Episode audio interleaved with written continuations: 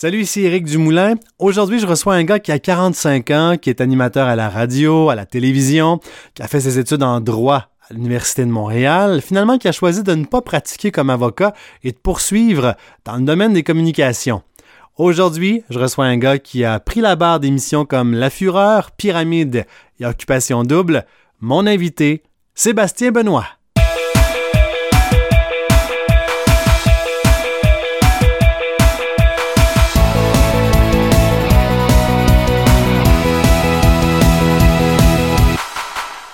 Sébastien, bonjour. Salut. On va parler du succès aujourd'hui. Tu as participé dernièrement à un ouvrage sur le bonheur dans lequel tu disais que l'argent contribue pas nécessairement au bonheur. Est-ce qu'il contribue à ton succès?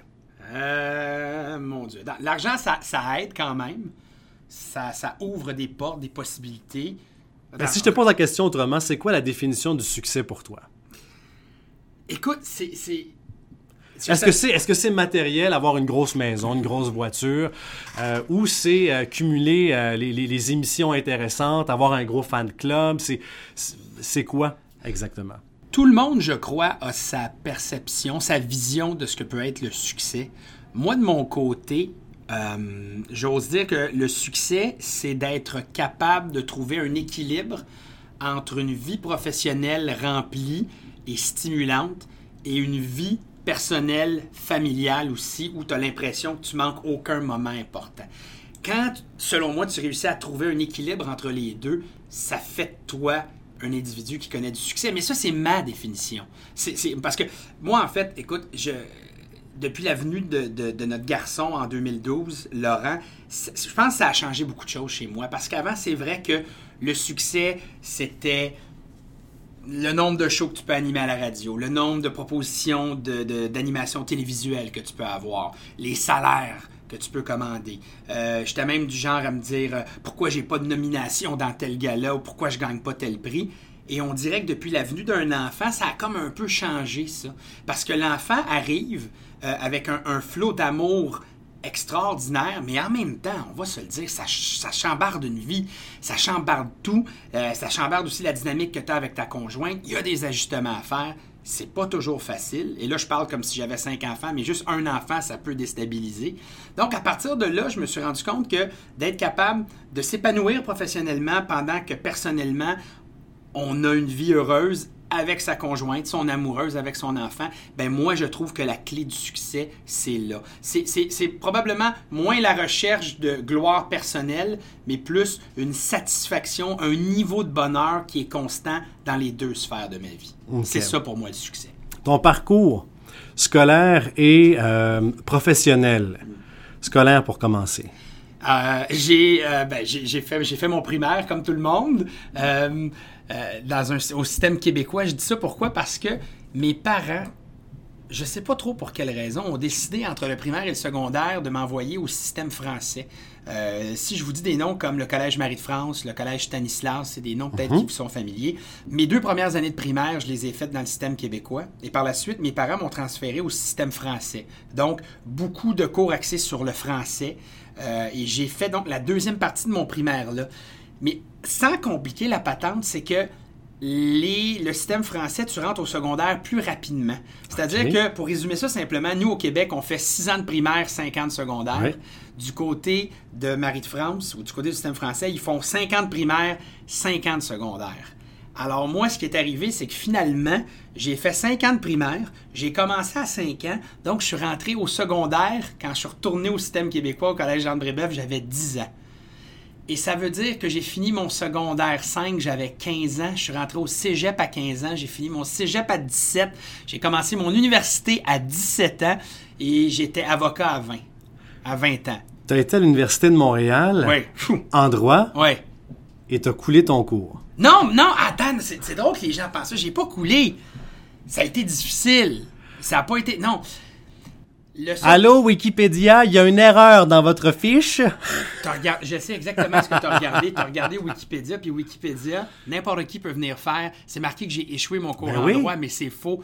J'ai euh, j'ai tout fait mes cours, j'ai pas redoublé rien. Euh, je suis un diplômé euh, de la promotion euh, 1993. Parce que tu as fait le cours du barreau. Aussi. Tu l'as passé. Ça aussi. Et tu as ta licence. Mais je l'ai plus. Tu l'as plus. Non. Ben, regarde, ça- c'est drôle, ben, dans mon cheminement de vie, c'est pour montrer. Le- le c'est drôle, à l'université, ce que je retiens, c'est que je suis allé en droit. Puis ça, c'est important que je- je pense dans, dans- dans ce que tu veux donner comme exemple de gens au niveau de la persévérance, au niveau des échecs. Moi, là, j'ai fait mon secondaire, j'ai fait mon cégep, puis j'ai voulu entrer en communication. J'ai fait deux demandes à l'époque pour entrer à l'université, à Concordia et à l'UCAM, et dans les deux cas, j'ai été refusé. Et donc, je me retrouve à l'âge de 17 ans à, je veux dire, à, vouloir faire quelque chose de ma vie. Puis je dis à mon père, père, c'est des communications, c'est ça que je veux faire.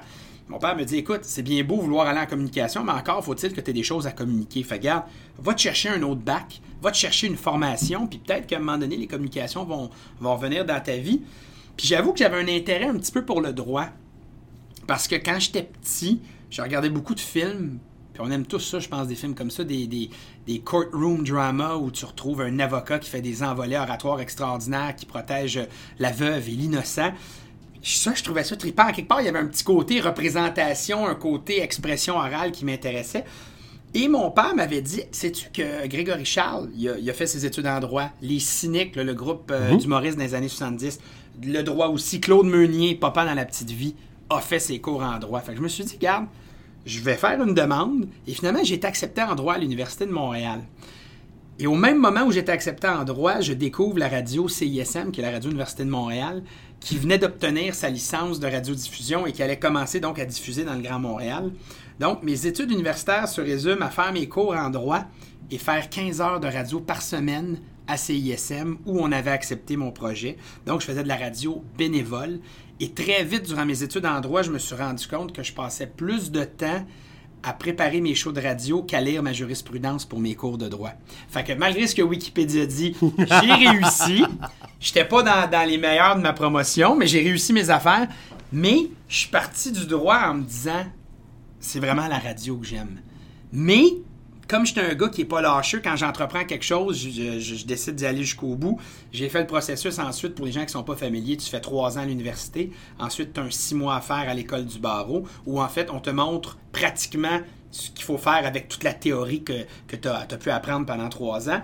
J'ai fait un stage dans un bureau d'avocat pour, je me rappelle très bien, avoir ma séance de graduation, ma, ma graduation, je deviens maître officiellement pour annoncer à mes parents je veux pas faire ça dans la vie. J'ai envoyé d'ailleurs des CV dans des radios à travers le Québec. Mes parents étaient un peu découragés à ce moment-là. Et finalement, je suis passé de la même année à euh, faire mon barreau, faire mon stage en droit, envoyer mes CV, pour finalement, deux mois plus tard, me retrouver à Drummondville, où c'était ma première job payée à la radio. Voilà. Fait que et j'ai toujours gardé mon bac en droit. C'est-à-dire qu'à chaque année, j'ai payé mes cotisations au barreau. Probablement pas par intérêt pour le droit, mais plus par, euh, sincèrement, par sécurité. Le fait de me dire que j'avais un coussin sur lequel je pouvais retomber si jamais je me pétais la fiole en, en radio ou en TV. Puis j'ai continué à payer pendant plein d'années jusqu'en 2011-2012 où là, le barreau, je crois avec raison, a demandé euh, aux avocats. Parce qu'avant, là, tu pouvais, même si tu pratiquais pas, tu avais juste besoin de payer par année puis tu gardais ta licence. Mais maintenant, ils demandent 30 heures de formation à tous les deux ans. OK. Fait que j'ai commencé à faire des formations, puis je m'emmerdais solide. Puis J'ai fait, sais-tu quoi? Ça me tente pas de faire ça. Je retournerai pas au droit anyway. Alors, euh, j'ai donc abandonné mon titre d'avocat. Euh, puis je fais de la radio maintenant. C'est une longue réponse pour te dire un peu mon, mon cheminement. C'est correct. Pour être rendu où t'es aujourd'hui, c'est quoi, euh, par quoi t'es passé? C'est quoi tes habitudes de vie, les sacrifices que t'as dû faire? euh, euh, en gros, quasiment, c'est, quoi une journée dans la vie de Sébastien Benoît? C'est-tu quoi, Eric? Je, je- je- je me sens mal quand on pose ça, parce que cette question-là, parce que je pense que je l'ai eu relativement facile dans ma vie. J'ai, je vais toucher du bois ici, j'ai jamais manqué de travail. Peut-être deux semaines dans ma vie. C'est vrai qu'au début, faut travailler beaucoup. Mais ça allait bien au début parce que j'étais dans la vingtaine. J'avais une blonde, mais tu sais, c'était pas que c'était pas sérieux. Mais Moins de avait- responsabilités. Exactement. Euh, on Un va peu la- plus naïf aussi, j'imagine. oui, plus d'énergie aussi. J'étais capable de, de jongler avec plusieurs balles en même temps, ce que je suis quand même capable de faire maintenant, mais avec moins d'énergie. Je suis plus fatigué le soir. Mais c'est vrai qu'au début, sincèrement, je vais dire, le début, là, quand j'ai commencé, j'acceptais bien des affaires. Puis vraiment, j'étais comme un Golden Retriever. J'étais comme juste content d'être là. J'étais volontaire. Oui, oui, oui, oui. oui, il y avait un brin de naïveté. Alors, je, je sens pas que j'ai fait des sacrifices. C'est-à-dire que. Mais c'est vrai que dans ma vingtaine, je me définissais par mon travail.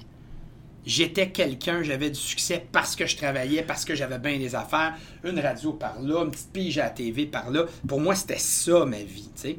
Donc, pour atteindre ton objectif, à ce moment-là, tu étais très focus sur ce que tu voulais faire. Le reste importait peu, dans le fond. C'est la raison pour laquelle, pour toi, c'était pas vraiment des sacrifices. Là. Exact. C'était vraiment, je regardais mon nombril, puis c'était ça, puis... Euh, et après ça, ça change. Aujourd'hui, avec une conjointe, avec un enfant, conciliation travail-famille, avec l'importance de l'image, tu as sûrement une routine différente, sûrement, euh, euh, tu, dois sûrement penser plus à ce que tu fais durant la journée, durant ta semaine, durant ton mois. Ah oui, vraiment. Jusqu'à jusqu'à il n'y a pas longtemps, là, c'est vrai, moi, de, toute ma, vingtaine, ma trentaine, j'ai jamais tenu d'agenda avec moi. C'était tout dans ma tête. Je savais exactement ce que je faisais, à quelle heure, tout ça, ça allait bien. Maintenant, le fait de vieillir, on oublie certaines choses. mais c'est vrai que maintenant, l'agenda est nécessaire. Puis chez nous, à la maison, là, ce qui nous a sauvés, c'est vraiment le fameux calendrier, gros calendrier papier qu'on affiche sur l'ardoise, dans la cuisine. À ce moment-là, on sait qui est où, qui fait quoi. C'est vraiment ça. En fait, tout peut se vivre maintenant. C'est juste qu'il faut mieux planifier les choses. Euh, J'ai une qui travaille dans le domaine de la santé. Ses heures sont jamais pareilles. Moi, bon, j'ai quand même la constance de la radio le midi avec Mitsu. Mais la télé, des fois. Des fois, exact. Alors, il faut vraiment. Il y a plus de planification à faire maintenant. Il y a moins je dirais qu'il y a moins de spontanéité. Mais c'est correct, c'est comme ça. sais. As-tu déjà connu, les échecs semblent pas, mais des déceptions? Quand, un, show que tu fais euh, en lequel tu crois euh, est, comme euh, mis aux oubliettes. je pense récemment, j'ai fait l'année dernière avec Bianca Gervais le combat des villes à Radio-Canada. C'était une création. c'était la première année. Il y avait quelques erreurs dans le show. C'était pas parfait, mais j'étais sûr qu'on allait nous donner une seconde chance. Ça n'a pas été le cas. Ça, c'est un petit deuil à faire. Quand t'aimes le show, j'aimais beaucoup travailler avec Bianca. Ça, ça m'a fait de quoi c'est sûr qu'il y a toujours des fois des déceptions quand, tu. Il y a des shows que tu vois. J'ai déjà j'ai comme tout le monde, j'ai passé des auditions. Euh, il y a des trucs que j'ai pas eu. Il y a comme des petits deuils à faire à chaque fois. Mais tu sais, d'un autre côté, j'étais pas. Euh, j'étais pas, euh, pas à la recherche d'un chèque absolument. Tu sais, j'ai la chance de faire de la radio, j'ai un revenu constant. Euh, comme dirait notre boss euh, de Cogeco, Richard Lachance, j'ai plus peur à la fin du monde qu'à la fin du mois. Fait que ça, je suis très, je très choyé là-dedans. Mais c'est vrai que des fois, il y, a des, il y a des petites déceptions. Quand, quand tu veux une audition puis tu veux l'avoir, quand un show que tu fais est flushé. Euh, il y a une, TVA Sport, pour moi, c'est énorme comme déception. j'ai j'ai signé, ça je peux bien le dire, ça ne me dérange pas, en 2014, un contrat de trois ans pour être à TVA Sport. Euh, moi, quand on me signe un contrat de trois ans pour animer une émission quotidienne à tous les jours, tu te dis, OK, ils sont prêts à. Ils sont patients. On, veut, on va bâtir brique par brique quelque chose. Puis euh, après un an, euh, les codes d'écoute sont insuffisantes à leur goût. Et ils décident de dire, ben écoute, c'est terminé. Tu te dis, ouais, mais j'ai un contrat de trois ans. C'est comme, regarde ton contrat, il y a quand même des, modalités. Alors, ils m'ont racheté. Fait que, je me sentais comme un, un vieux joueur de hockey plus de jambes qui se faisait racheter. Ça, ça a été une grosse, grosse déception parce que euh, j'aime le sport, euh, puis je je sais pas, j'ai bien humblement, je pensais qu'avec une sensibilité un peu plus de divertissement et artistique, mhm. je voulais amener le sport un peu ailleurs, en faisant des entrevues, disons, beaucoup moins sur la statistique et beaucoup plus sur les motivations, ce qu'on a dans la tête, dans le cœur. On m'a laissé la chance de le faire pendant un an, puis ça, ça, ça a été quand même énorme. oui, il y, en a, il y en a toujours des déceptions, mais il y en a, il y a plein d'autres. Je pourrais te dire que j'ai passé des auditions pour les enfants de la télé pour remplacer Véro, puis c'est André Robitaille qui l'a eu, puis thank God, il fait bien sa job, le show va bien. Je ne l'ai pas eu, il y a une déception là-dedans, c'est sûr. quand tu t'es lancé en communication, quand tu as dit Pam, je m'en vais pas en droit, oubliez ça l'avocat, je m'en vais en communication, t'avais-tu anticipé ces, ces déceptions-là? Ben, euh, ah, moi, mes déceptions. Oui, toi, avant de te lancer, dire, ben là, je me lance là-dedans, mais ça se peut qu'il arrive ça, ça, ça, ça, ça. La, vérité, là, c'est que quand je me suis lancé, dans ma tête, vraiment, puis je pense que c'est la meilleure façon d'aborder la chose, c'était une année à la fois. C'était vraiment ça. Puis je me rappelle quand j'ai signé mon premier contrat à Flash, où là, on me disait pendant 40 semaines, tu vas être payé tant par semaine pour faire tant de reportages dans ma tête, réellement, là, j'étais comme, waouh, ça va être l'année de ma vie, puis si ça se termine après ça, ben ça se... Tu sais, j'étais vraiment, là, le feeling, c'était peut-être loser, c'était hey, je suis juste content d'être là. Hey, c'est incroyable. Puis là, après la première année, ils ont dit, reviendrais-tu? Oh, ben là, ça se poursuit. Puis c'est pour ça aussi, je pense que j'ai gardé mon, euh, mon droit mon, mon, mon, ma, mon, inscription au barreau. Parce que dans ma tête, oui, c'était un plan B. Puis dans ma tête, il y avait quelque chose qui me disait que ça allait finir à un moment donné.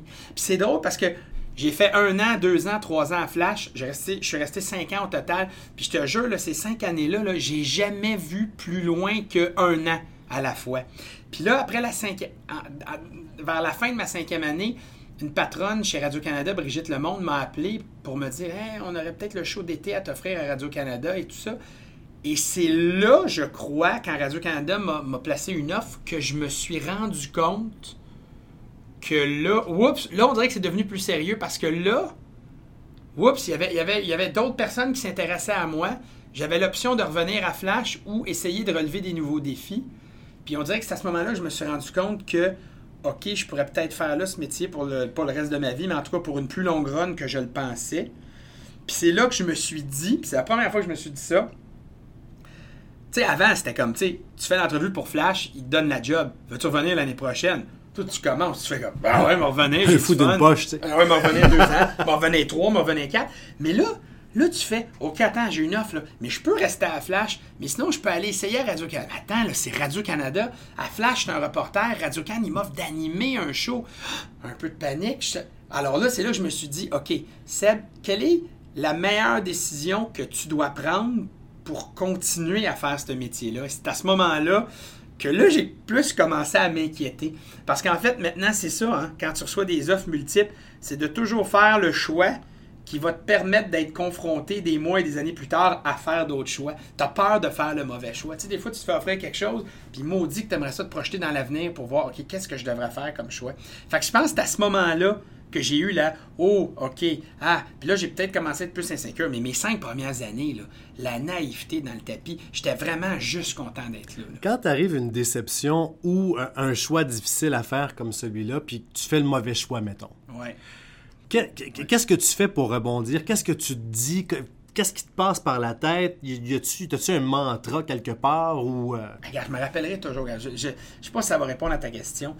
En 2012, on m'appelle pour faire une audition pour un show qui s'appelle. Euh, genre, euh, c'était comme, comme un autobus. C'était à V ou à TQS. Je pense que c'était encore TQS à l'époque. C'était un show où c'était des gens, les touristes c'était un show où des gens partaient en autobus. C'était comme un show réalité, slash, des épreuves, tout ça. Puis on m'offre le choix de faire ce show. On m'offre peut-être de faire le show. Puis là, finalement, on me l'offre, mais on me dit Ah, ben là, il y aura peut-être quelqu'un d'autre dans le mix. Fait que finalement, ils ont eu le choix entre deux personnes. Puis ils ont eu le choix entre Patrick Grou, l'humoriste, puis moi. Puis finalement, ils ont pris Patrick. Et je me rappelle que le, soir, c'est vraiment drôle, le, soir, en fait, l'après-midi où j'apprends qu'ils vont prendre Patrick Grou, je suis vraiment complètement dévasté. Je suis comme, my God, j'en reviens pas que je l'ai pas, puis il m'avait dit que je l'avais. Puis je me rappelle, je m'en vais manger avec ma blonde, ma conjointe actuelle, sur une terrasse au Centropolis Laval. Puis là, je dis à ma blonde toute ma déception, puis elle me dit Ah, il n'y a rien qui arrive pour rien. Puis là, je me rappelle y avoir dit Esprit de dicton de Tellement. rien qui arrive pour rien. As-tu d'autres choses à me dire Tu sais, il y a plein d'autres poissons dans l'océan. C'est vraiment de la merde, ton affaire. Je suis désolé de dire ces mots-là sur ton podcast, mais le pire, c'est que le surlendemain, vraiment, le surlendemain que ma blonde m'a dit Il n'y a rien qui arrive pour rien, je reçois un appel des productions J et on m'offre occupation double. Que je n'aurais pas pu accepter si j'avais eu les touristes. Puis j'ai comme ça a été. Puis bon, comme on dit, le reste fait partie de l'histoire. J'ai fait deux ans occupation double. Deux, des plus belles années professionnelles de ma vie et personnelle parce que j'ai pu amener ma blonde avec moi en Californie pendant trois mois. Ma blonde a terminé son congé de maternité avec notre fils puis moi en Espagne. Fait que finalement, tu as vu, il n'est pas arrivé les touristes, arrivé ça, il n'y a rien qui arrive pour rien. Fait que je, ne sais pas comment on fait pour rebondir, je sais pas. Mais, mais tu sais, au-delà de mon sourire qui est toujours là, mon niveau de bonheur, j'ai mes moments noirs aussi, puis tristes, où je pense que ça va pas du tout. Est-ce qu'on peut dire que tu fais confiance à la vie? Ben, un peu innocemment, mais en ce moment, regarde, tu sais, je peux te le dire, au moment où on se parle, là, dire, on est au. En tout cas, on est au. Bientôt. On est au mois au moment où on se parle, on est en avril. On est en avril 2017, là. Euh, la radio, euh, on touche à rien, tout va bien, c'est un bonheur. Rythme FM, Mitsu, écoute, ça va super bien, je touche du bois. La télévision, mon ami, pas boy, j'ai aucune idée. J'ai un show que j'adore à Évasion, qui va revenir pour une troisième saison. Mais à part ça, là, c'est le calme plat. Je reçois pas d'appels, je suis pas sollicité. Et en ce moment, je vais te dire comment je me sens, je sens que, genre, télévisuellement, c'est comme mort pour moi. C'est peut-être fini. Et c'est drôle, je l'ai accepté je l'accepte. Ceci dit, je devrais être peut-être plus proactif, penser à des projets puis aller en présenter. Mais en ce moment, je suis vraiment. C'est drôle, hein? Il ne doit pas avoir une urgence chez moi parce que c'est comme si j'ai fait le deuil de la TV dans un gros poste généraliste. Parce que le téléphone sonne plus, puis je vois un peu ce qui est à la mode, puis je suis comme un peu, je suis rendu plus vieux, là. C'est ça qui est difficile. Fait que, c'est drôle à dire comment tu fais pour rebondir. Sincèrement, je, je sais pas. En ce moment, je suis comme. Tu suis le courant. Mais oui, mais on dirait c'est pas que j'ai pas d'ambition comme avant, mais c'est vrai que. Crime, j'ai eu, des moments durs là, entre la première et la deuxième année avec notre fils. Puis, tu sais, je rentrerai pas dans les détails, mais ça a été plus dur avec ma blonde. Puis, je suis content qu'on ait passé au travers. Puis, en ce moment, ma, victoire est là. Puis, j'ai un excellent salaire, une job que j'adore, des collègues en or. J'ai un salaire régulier, je travaille à tous les jours. Pour moi, je me dis que la TV, ça va être comme du glaçage en extra sur le gâteau. Mais c'est vrai que si supposons que je te parlais là, puis j'avais pas de famille, puis que je me, définissais par mon travail, je capoterais en ce moment. Mais en ce moment, sincèrement, ça me fait de quoi, mais pas tant. Parce que justement, je pense que j'ai trouvé mon bonheur ailleurs. Avec mes amis, avec mes parents qui sont toujours présents, avec une blonde, puis un enfant. C'est, mais fut un temps où est-ce que non, c'était inacceptable. Mais on dirait que là, maintenant, je l'accepte mieux. J'accepte qu'à 45 ans, je ne plus euh, la saveur du jour, ni une nouveauté. Tout le monde me connaît, tout le monde sait ce que je peux donner, mais c'est plus le fun d'engager des nouveautés à TV. Peut-être qu'à un moment donné, ils vont me reprendre, je sais pas. Tu penses-tu qu'en 2017, là, on parlait de Sébastien Benoît, mais de ce que tu observes des autres personnes, est-ce que tu penses qu'en 2017, on est condamné à réussir? Ben, ouais, on dirait. Il y a comme une.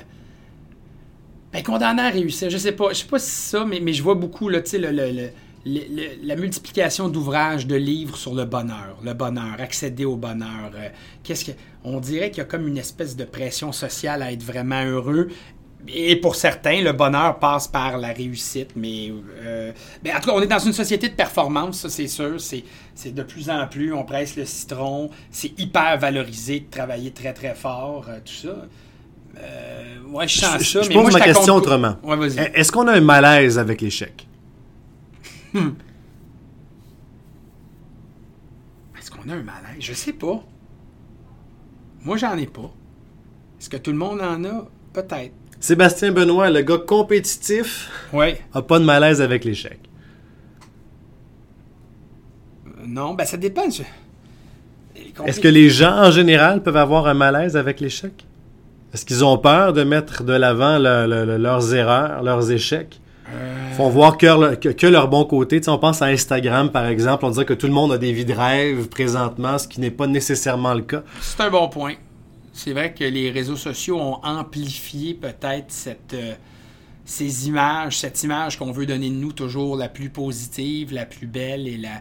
Ça envoie tellement une bonne image de toi puis de tout ce que tu fais que toi, quand tu regardes ce que font les autres, des fois tu te sens de la marde parce que tu, fais comme ah, comment se fait que je suis pas là? Comment se fait que je connais pas ça? Comment se fait que je vois.